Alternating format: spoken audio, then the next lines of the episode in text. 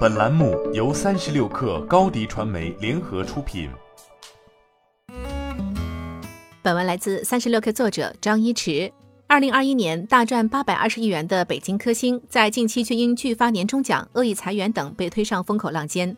三十六氪获悉，五月五号，北京市公共服务法律网站显示，一名网友申请调解北京科兴中维生物科技有限公司恶意扣押年终奖，违法裁员。该名自称二零二一年初入职的员工称，科兴二一年口头承诺百分之十的收益作为年终奖，却在二二年年会上以风头太大的理由推迟发放年终奖。随后，科兴自二月份开始裁员。四月二十三号，最后一批员工走人之后，科兴在两日后发放年终奖，恶意减少辞退赔偿金。按照该员工说法，科兴因新冠灭活疫苗大出风采，公司却用风头太大为借口，表示暂时不发年终奖。根据中国生物制药三月三十一日发布的年报显示，二零二一年全年录得收入约两百六十七亿人民币，规模净利润一百四十六点一亿元，同比增长百分之四百二十七。其中，北京科兴中维贡献税后约一百三十六亿元的盈利。按照中国生物制药占有北京科兴中维百分之十五点零三的股份计算，科兴在二零二一年税后净利润达到约八百二十亿人民币。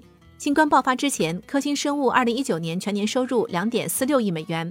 新冠疫苗的研发与售卖让公司业绩如同火箭发射般上升。二零二零年全年收入翻倍，二零二一年更是营收同比增长接近四十倍，规模净利润约增长八十倍。目前其新冠疫苗销售超过二十八亿剂。在如此惊人的业绩增长下，此次恶意裁员省年终奖也让网友感到吃惊。目前知乎上也有多个词条对此次事件进行讨论。来自知乎也有多名疑似被裁员工发声，几百人签完离职合同，第二天开始给员工发放奖金。二零二一年的所有生产我们也参与了，为什么没有我们的？也有疑似员工爆料被 HR 逼着签字，不签字就给放长假，领最低工资。虽然该事件在网络上已被热烈讨论，但目前科兴仍未给到官方回应。你的视频营销就缺一个爆款，找高低传媒，创意热度爆起来，品效合一爆起来。